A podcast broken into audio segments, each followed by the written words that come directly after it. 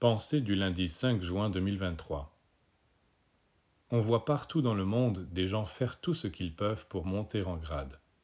Ils savent que chaque fois qu'ils graviront un échelon, ils seront mieux considérés, ils gagneront plus d'argent, ils auront davantage de responsabilités et de personnes sous leurs ordres. Et oui, changement de situation. Il y a grand enseignement dans cette affaire-là, tout le monde le sait, le voit et tâche de le mettre en pratique.